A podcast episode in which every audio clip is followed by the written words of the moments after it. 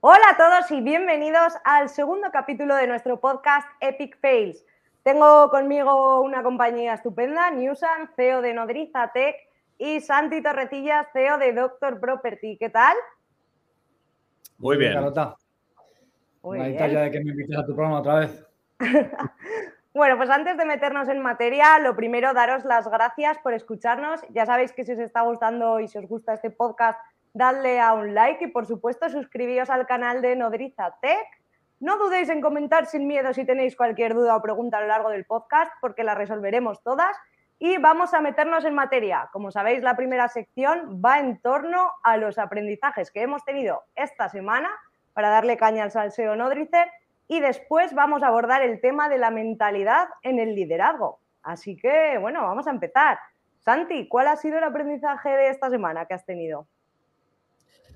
Bueno, pues yo tengo varios, porque al final las semanas aquí suelen ser muy intensas y siempre aprendes varias cosas, pero bueno, creo que me voy a quedar con el más gordo y el más grande, que va sobre todo en cuanto a la, a la organización ¿no? de, de, las empresas. Eh, teníamos un, un, proyecto entre, entre manos con, con, otra persona, otra, otra empresa, etcétera, y bueno, hemos vuelto a cometer el error que cometemos muchas veces, que es ir como pollo sin cabeza, correr muchísimo, muchísimo, muchísimo, eh, no tener clara la organización, el plan estratégico, listado de tareas, documentos brain, etcétera. Y después de tres meses intentando construir ese proyecto, no es que haya ido mal, pero ha ido sin ningún tipo de sistema, sin ningún tipo de consistencia y al final pues mucho peor de lo que podía haber ido. Y al final, bueno, pues es un poco lo de siempre. Intentar construir la casa por el tejado sin, sin un plan, ¿no? Y, sin tener muy claro quién tiene que hacer cada, cada una de las cosas, cuáles son las métricas, cuáles son las KPIs. Al final, organización, que, que la desorganización se, se, convierte siempre en, en improductividad. Y, y, bueno, pues en eso estamos, volviendo otra vez a cero y, y reconstruyendo. Y siguiendo el método, ¿no? Eso es. Para todos los que nos estáis escuchando, eh, dentro de lo que es el método Nodriza Tech, tenemos una parte que ha comentado Santi además, que es la lista de tareas, el documento Brain. Es como especificar todos los checks y todas las cosas que cada persona y cada departamento tiene que tener en cuenta con la periodicidad incluida para que no se nos pase nada. Pablo. Y además, el otro, el otro día, un poco por poner en contexto, dijimos que, que al final definiendo las tareas que tiene que hacer un CEO en una empresa, como management, una de las de la más importante es eh, como reconstruir la empresa todos los días. O sea, todos los días eh, hay alguien que se carga a la empresa en mayor o menor medida, ya sea la cultura, haciendo un mal comentario, ya sea haciendo una tarea que no le corresponde porque ataca a la organización. ¿no? Entonces, como que las empresas se destruyen todos los días y una de las tareas principales de un CEO en el capítulo del management es eh, a veces acabar de romperlo y volver a construir, a veces poner pegamento al jarrón, a veces crear una, una pieza con una impresora 3D que encaje en eso que se ha roto. No sé, o sea, al final es eso. Sí, porque al final, eh, como dice Pablo, ya no solamente es que las empresas cada día se destruyan, es que cada integrante de la empresa cada día se destruye también. Al final, tú tienes, eh, yo en mi caso, pues puedo tener ciertos compañeros que realmente ves como día a día tomando decisiones que no son correctas, ellos mismos su trabajo del día a día lo acaban deconstruyendo y tienes que parar y, y volver otra vez al, al, camino adecuado. Al final son mini empresas dentro de una empresa más grande, no, no deja de ser eso. Totalmente. Bueno, Pablo, ¿vienes directo a sorprendernos con tu aprendizaje o no? he hecho hype, he hecho hype. ¿eh? Sí. No lo ha querido decir y se viene bueno. A ver, vale.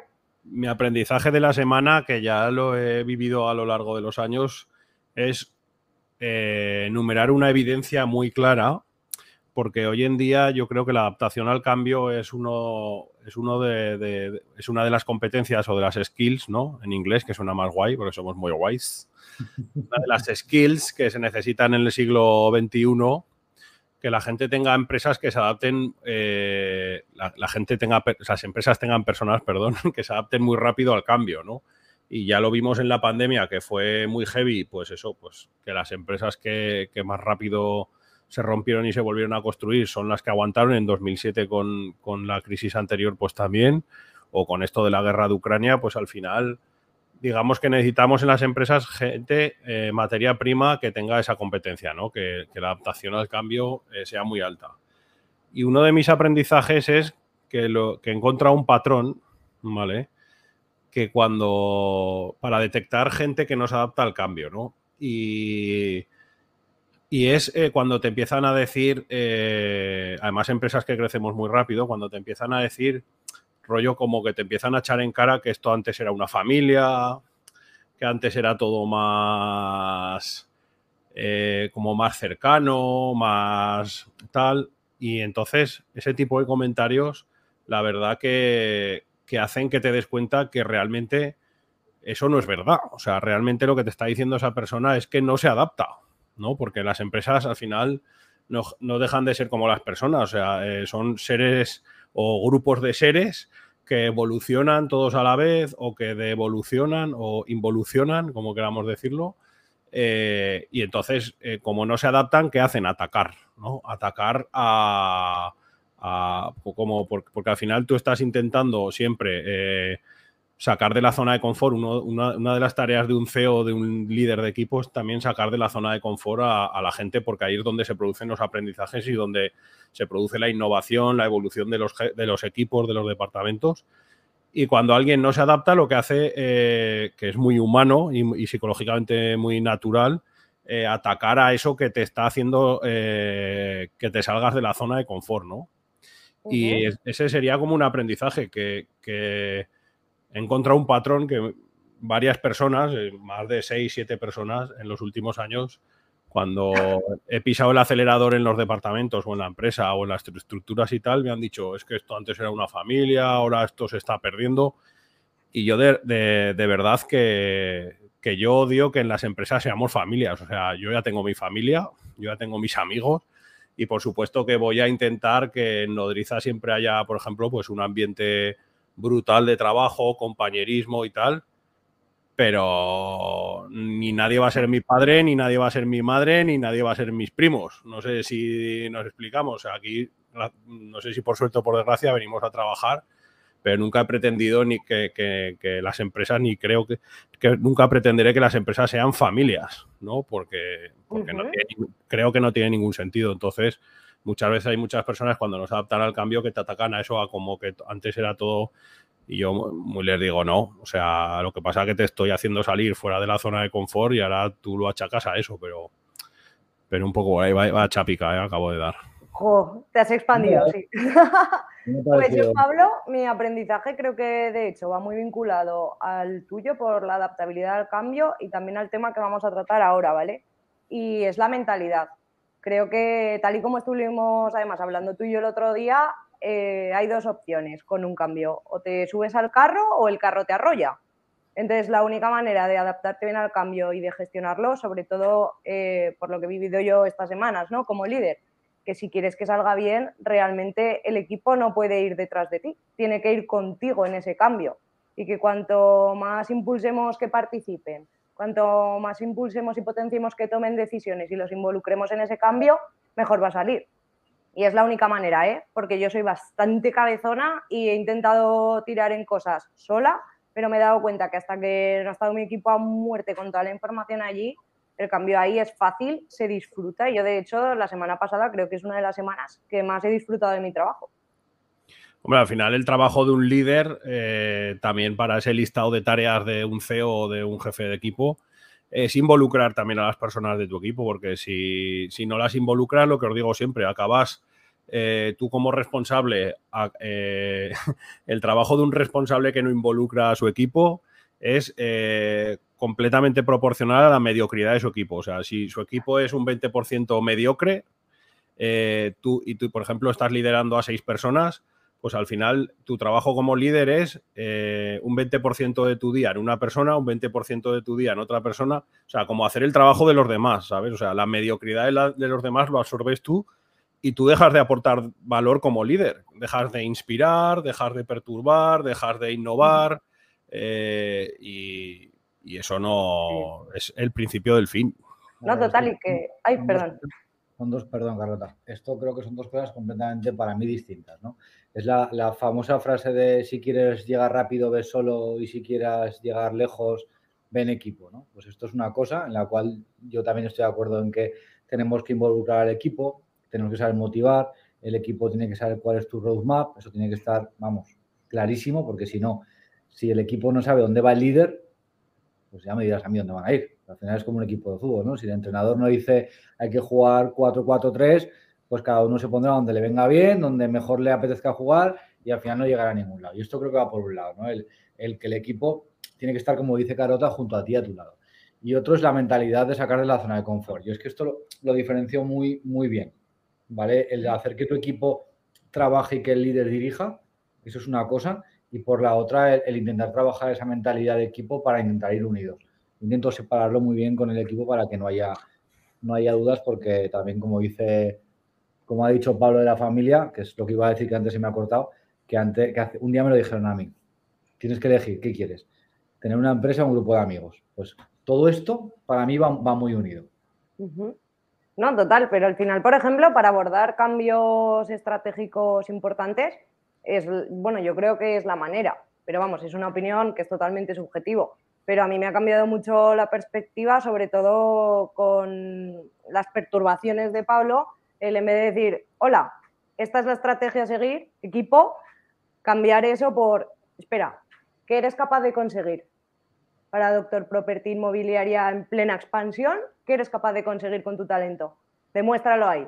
Y entonces ahí la zona de confort es que ya no es que estés fuera, o sea, es que la has reventado, te la has pasado, porque tienes que empezar de cero y ya no es ¿qué tengo que hacer para cumplir con esto? Es que puedo conseguir alineado a la estrategia y ahí es como ¡boom!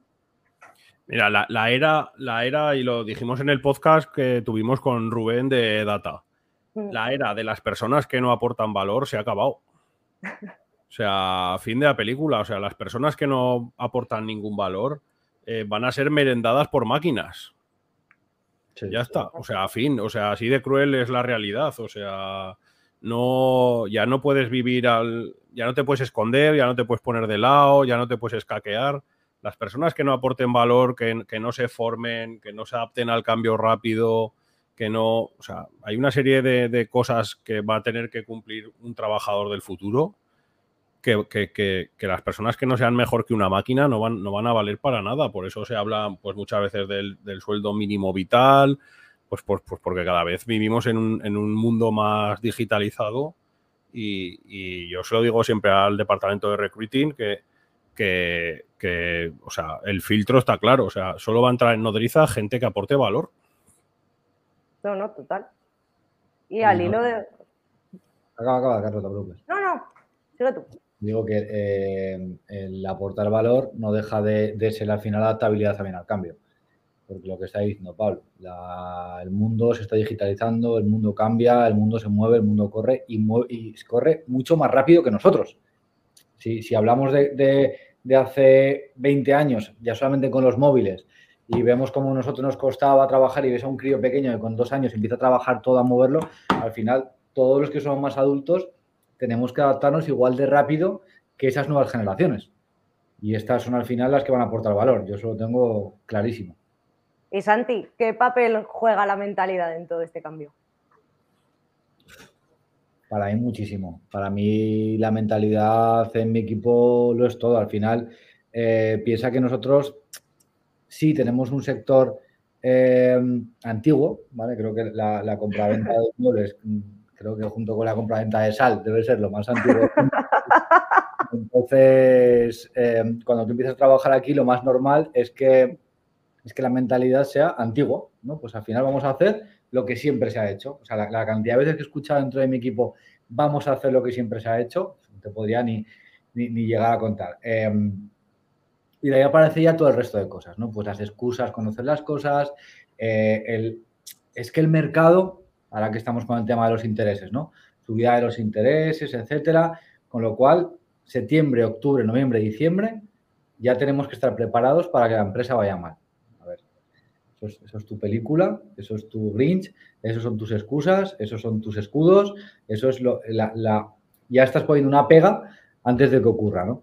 Entonces, por eso nosotros trabajamos muchísimo la, mentalidad, el, tener, pues al final, la rasmia, el saber que, que, que, solo tú puedes cambiar las cosas. Tú no puedes cambiar el mercado.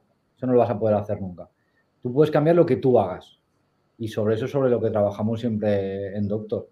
Por eso la mentalidad para nosotros es súper importante, más allá de una mentalidad positiva ganadora, que es un poco el, el estereotipo de mentalidad, ¿vale? Aquí lo que se habla es de precisamente de salir de la zona de confort, de innovación, de hacer cosas nuevas, de tener claro dónde quieres llegar, por ahí. Pablo, he oído a Santi decir cero excusas, cero escudos y cero victimismo. ¿Cómo se te ocurrió eso para Nodrizatec? Pues mira, muy fácil, analizando eh, los patrones eh, que tenía la gente, eh, mis colaboradores, que no me gustaban. O sea, analicé con los, cómo eran los colaboradores con los que no me gustaba trabajar, a ver qué, qué, tenían en común esos colaboradores.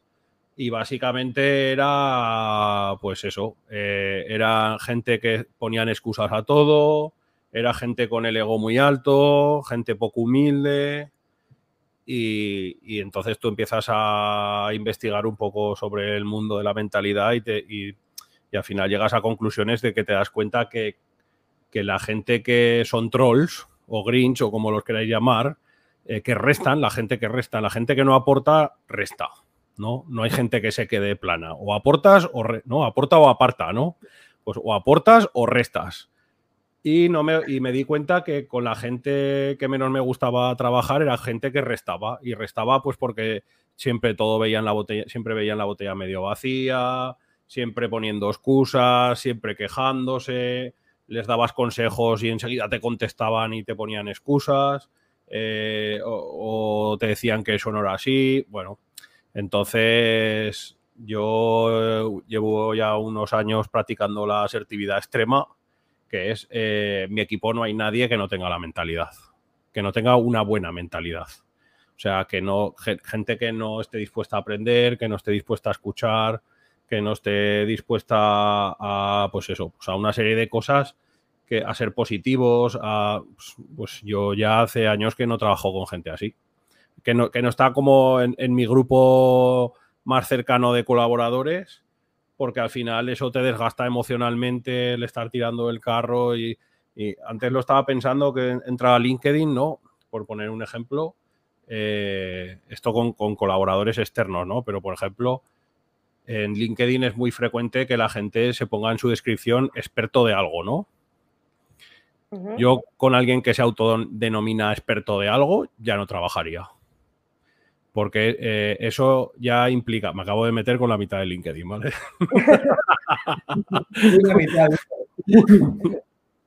Esto para un short, ¿eh? para, clickbait. ¿eh? Insulta a la mitad de LinkedIn. Pablo insulta a la mitad de LinkedIn. Y gana 50.000 euros. sí, Por, eso, o sea, porque es que, o sea, una persona que se autodenomina experta de algo, o sea, o sea, ya eh, denota intrínsecamente un ego en esa persona que yo ya no estaría dispuesto a trabajar con una persona que se autodenomina experta de algo. Y yo soy el primero que, en su LinkedIn pone experto en fracasar. ¿Vale? Para tocar un poco las pelotas, pero. Pero, pero eso, ¿por qué? Porque te vas a sentar con esa persona y ya no va a ser humilde. O sea, no sé, no va a ser humilde. No, no, no me apetece trabajar con gente así, no sé. ¿La mentalidad se puede trabajar, sí o no? Sí, se puede trabajar. Yo, de hecho, ahora te voy a dar un ejemplo. Pero, pero hay una cosa que quería, quería decir a colación de lo que estaba comentando Pablo, y es que dices, no, yo soy muy asertivo, yo voy a trabajar la asertividad. Y yo no voy a trabajar con nadie que, mm, que no cumpla estos requisitos. Y mi mentalidad tiene que ser, vale, qué importante es también, que, me gustaría que luego, la humildad en el otro. Porque por muy asertivo que seas tú, por mucho que intentes eh, ayudar a alguien, por mucho que quieras ver el camino, si esa persona no viene con los brazos abiertos a, abrazar, que va a pillar cuatro o cinco hostias, hablando claro, pues, pues mal vamos, ¿no? Yo creo que, eso tiene que ir es, escuchar. Alegó, ¿eh? Hostias alegó, vamos a aclarar. Sí, y, es, y, es, escuchar, es escuchar, Santi. O sea, al final yo siempre digo lo mismo, o sea, yo al cabo del día, yo reparto muchas hostias, o sea, yo reconozco, o sea, yo al cabo del día, eh, con respeto y con criterio, o con el máximo, o intento que sea con criterio, lógicamente, la mayoría de las veces, pero yo, mi trabajo es ese, ¿no?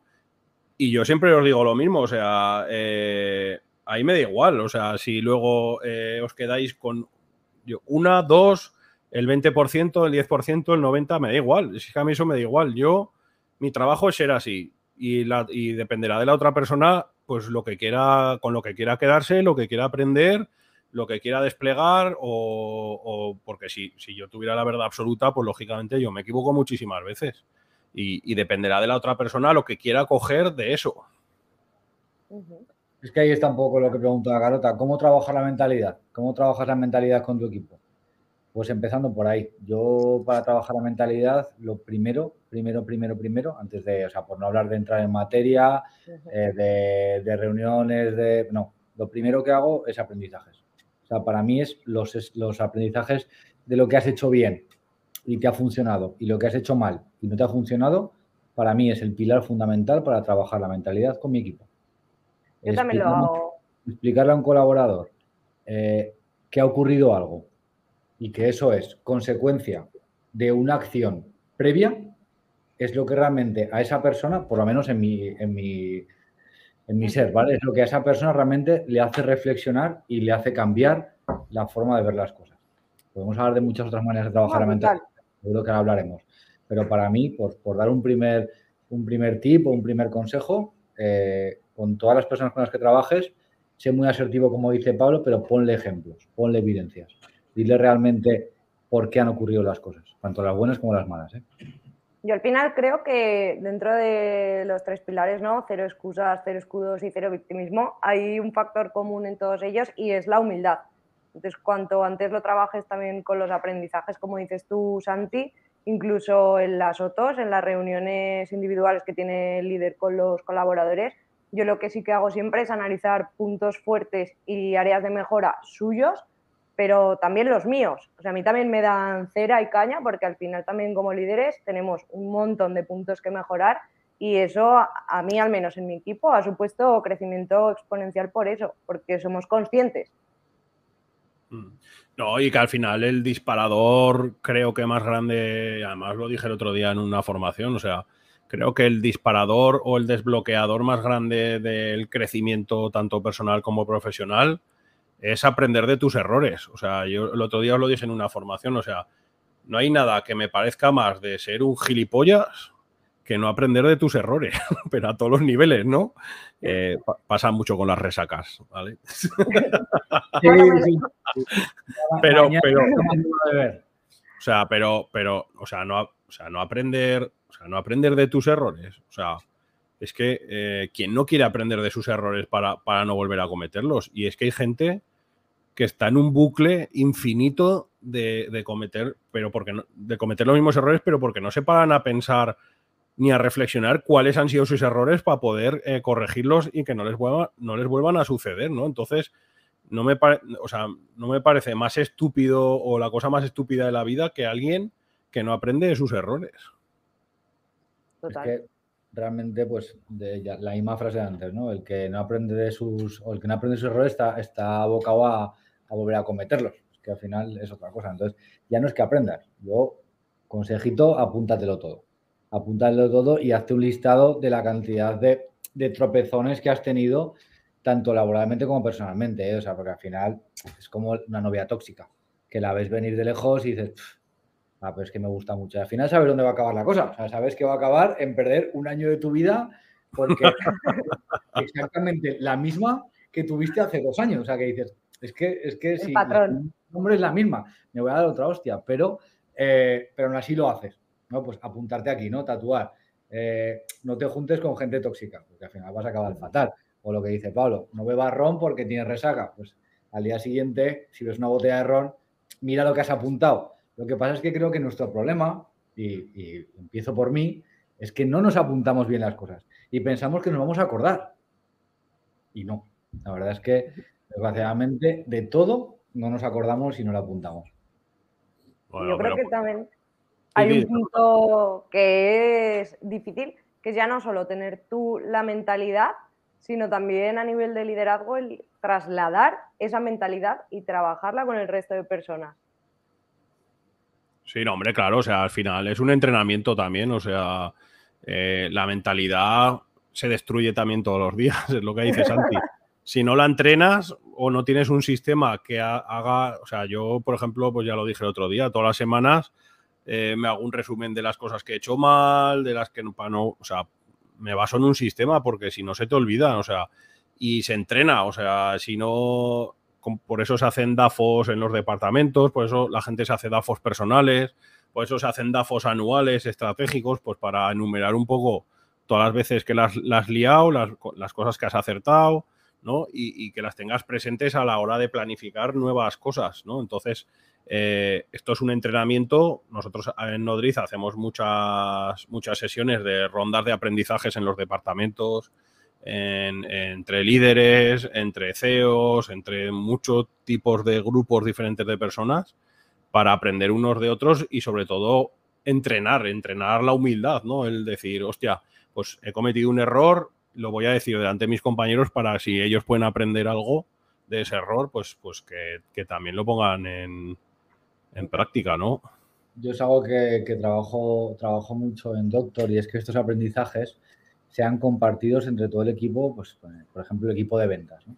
¿Por qué? Porque ya no es porque alguno tenga, por decir, voy a humillar a alguien o no humillar a alguien, al final esto, tener un error no es humillante, todo lo contrario, es, es lo más humano del mundo pero, pero me ha venido muy bien, porque al final son 10 personas completamente distintas, en 10 zonas completamente distintas, y que a veces se sientan y bueno, cuéntame, ¿qué, qué ha ocurrido? Y cuéntanoslo todo, me ha ocurrido esto.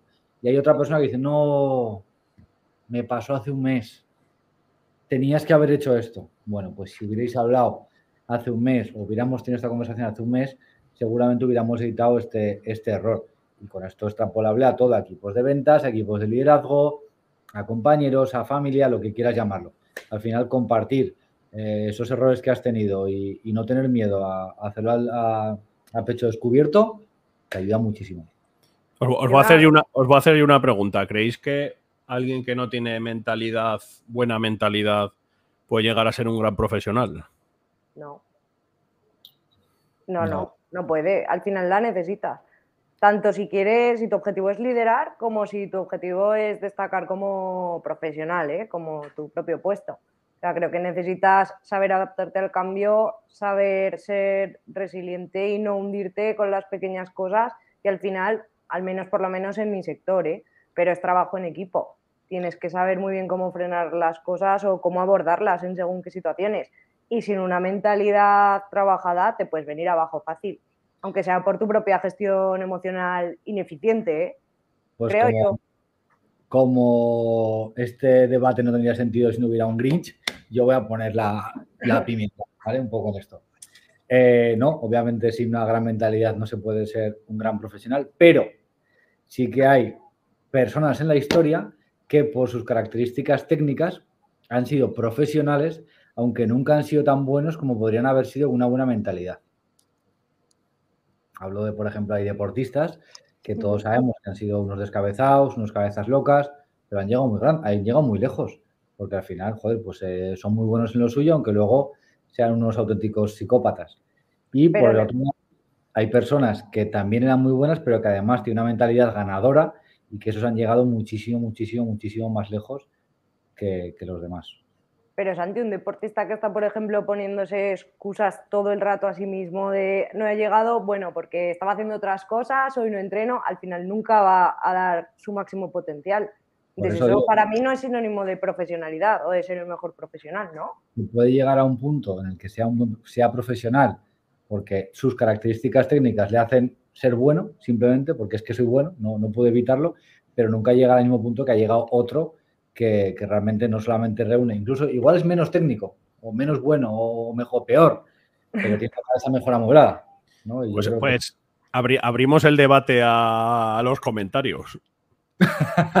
porque yo también pienso que sin mentalidad nadie puede llegar lejos, por muy bueno que seas a nivel técnico. Vale, pues contadnos qué opináis en comentarios, estamos abiertos. ah, ah votáis a Santi, ve. me la contraria, ¿eh? de hecho lo he dicho al principio que era si estáis con Santi tenéis que poner Santi en los comentarios, si estáis con otros tenéis que poner Carlota o Pablo. Un granito de pimienta, si no, no tiene gracia. Si estamos los tres de acuerdo en todo, no, no hay salseo, no... Pero sí, la verdad es que yo lo veo así. Eh, vale, voy yo con pregunta fuerte también. Eh, líder sin mentalidad, ¿cómo lo gestionaríais en vuestra empresa como CEOs que sois? Por mucho que la hayáis trabajado, le habéis dado oportunidades, ¿cómo lo hacéis? Que esta es una pregunta que nos han hecho por Instagram. Si, has trabajado bien tu cultura de empresa, eh, esa persona eh, se, irá. O sea, si tú, creo, ¿eh? Pienso lo contrario que No, es broma. Eh, voy a sumar una cosa más a lo que ha dicho Pablo, y es que si tú has trabajado bien tu cultura de empresa, ese líder no llega a ser líder. Eso también. Si llega, ¿es culpa del líder, o sea, de la persona, culpa o responsabilidad, o es el que lo ha puesto ahí? Es que mira, si tú, yo creo que esto es como cuando despides a alguien. Si tú además me lo han dicho esta mañana, si tú trabajas, si tú ejerces bien tu trabajo como líder, eh, a nadie le tiene que sorprender que le despidan. salvo que sea una decisión económica pura y dura de decir, ha venido una pandemia y me tengo que cortar la mitad de la empresa. Tengo que recortar la mitad de la empresa. Pero si son condiciones, digamos, normales o regulares, eh, un despido siempre se lo tiene que esperar un colaborador porque tú lo has ido trabajando pues trimestralmente en evaluaciones de desempeño o mensualmente y, le tienes que ir guiando y decirle que no está llegando a esto por esto y por esto, que tiene que trabajarlo, etcétera. Pues esto yo creo que es lo mismo, o sea, eh, mm, primero, no tiene que llegar a liderar y si tú lo pones como líder y luego se va torciendo la cosa, la cultura de empresa que tú creas y el ambiente de trabajo que tú creas, pues al final tiene, y a nosotros nos ha pasado muchas veces, gente que hemos contratado eh, que tenían, por ejemplo, mucho ego y no han durado ni un mes en nodriza, pues porque intentamos que la gente que contratemos sea gente humilde, trabajadora y sin ego. Entonces, cuando entra alguien con mucho ego, pues la propia comunidad, sin querer, eh, los pulsa, porque no quieren a nadie que sea diferente a ellos, ¿no? Por así decirlo, y eso es la cultura de empresa que pasan los equipos de fútbol y de repente fichan a un Cristiano Ronaldo que no lo aguanta ni, su padre y, el propio equipo acaba expulsándolo por, muy bueno que sea y por muchos goles, pero y, luego cambian de equipo cada dos por tres pues porque no lo aguantan en ningún lado. Yo lo he vivido y en, en, Doctor y es de las cosas que más, no sé si la palabra orgulloso es, pero hacer una mala selección, ¿vale? Hacer una contratación no adecuada y que el equipo o sea, se mueva como un ser humano vivo, en el cual inyectas un virus que no es igual y las, los glóbulos rojos y automáticamente lo expulsa. Además, claramente, en cuestión de 48, 72 horas, empezaron a correr los comentarios, las cosas, pam, pam, pam, y ya sabías que algo no funcionaba. Y es que esa persona no estaba cumpliendo esa, esa, cultura de empresa y no estaba acorde con, con, lo que el equipo estaba buscando y estaba demandando, porque al final el equipo también busca a los semejantes eso no, y eso lo tiene que hacer el líder. Y en cuanto a si es responsabilidad del líder o del liderado el no liderar bien, si yo creo un líder y ese líder no acaba siendo lo que yo espero que sea, el único responsable soy yo. No he sabido transmitir, no he sabido medir y no he sabido hacer que esa persona sea un buen líder, o al menos yo, es mi, yo lo veo así. Y que no pasa nada, que hay que en las empresas hay que naturalizarlo eso, que hay veces que apuestas por personas, ¿no? esto se llama el principio de Peter, o sea, todo el mundo llega hasta, hasta el máximo nivel de incompetencia propia. No sé, hay veces que esto pasa mucho en el mundo comercial. Muchas veces tienes comerciales muy buenos, eh, tú crees que ese comercial puede ser jefe de ventas porque es un comercial muy bueno y luego es un, vamos, un paquete de jefe de ventas de la hostia, ¿no? Porque realmente lo que es buena esa persona es en ventas, ¿no? Entonces, se dice que en las organizaciones todos llegamos hasta el máximo nivel de, nuestra incompetencia. Entonces, cuando llegamos a eso, el trabajo de un líder es bajar a esas personas de ese peldaño, ¿no? Y para bajar a esas personas de ese peldaño también hay que tener la humildad para decir, vale, ahora soy jefe de ventas y vuelvo a comercial porque sé que soy mejor haciendo esto, ¿no? Y eso todo el mundo tampoco lo acaba de aceptar porque todo el mundo no tiene ese, nivel de crecimiento personal y de humildad, ¿no? Entonces, ¿qué, pasa? Pues que, hay veces que tú apuestas por personas que luego te equivocas, ¿no? Y que no, y que no son buenos líderes, o no lideran bien, o, les, les, cuesta mucho adquirir esas competencias de liderazgo, y no pasa nada. O sea, yo creo que hay que naturalizarlo. O sea, yo a mis colaboradores lo digo muchas veces. Digo, voy a apostar por ti en esta parte, pero si veo que no se cumple esto y esto y esto, que sepas que no pasará nada, que volverás a donde estabas y trabajaremos durante más tiempo, te costará más, pero volveremos a intentarlo, pero necesitas más tiempo de, maduración, ¿no? Por así decirlo, en el puesto y tal. Y hay gente que se lo toma muchas veces como, el ego me ha dolido, tal, no sé qué. Como lo estás matando. Sí, pero... La batalla contra el ego. Sí. También, también para esto eh, yo aconsejo preguntar porque a lo mejor tú ves, como dice Pablo, un gran comercial o un gran X que, te parece que puede ser el mejor jefe de ventas del mundo, eh, lo propones, eh, lo formas, lo intentas, pero se te olvidó el pequeño detalle de preguntarle a esa persona, oye, ¿tú quieres serlo? Y a lo mejor esa persona te contesta, pues no. Y no es que, no me, y no es que me quiera estancar, es que yo quiero ser el mejor comercial del mundo. Entonces a mí eso no me interesa, porque no es por donde quiero ir. Bueno, es completamente respetable. Pero creo que también los líderes tenemos que saber preguntar a nuestros equipos y, saber qué les motiva y qué les ambiciona.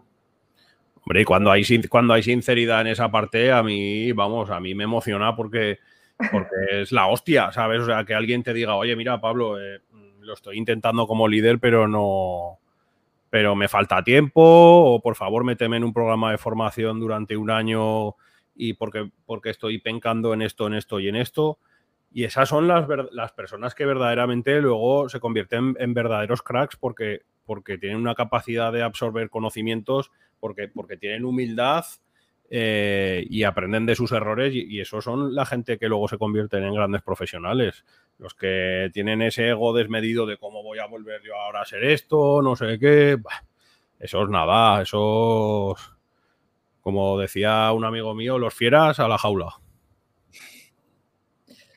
Pues muy bien, Pablo y Santi. Pues bueno, por mi parte ya está. No sé si queréis comentar algo más. Nos estábamos empezando a venir arriba, ¿eh? Sí, sí, sí. Si queréis no lo corto, ¿eh? Hace minutos más a que se monta aquí es fina, ¿eh? O sea que tampoco. Un, like, un like si queréis que sea más largo. Genial. Pues nada, lo de antes, gracias por escucharnos y por favor, dadle el like que dice Pablo y suscribíos al canal y seguiremos creando contenido como este. Y hasta aquí los Epic Fails de hoy. Os dejamos con el siguiente vídeo. Chao. Chao. Agur.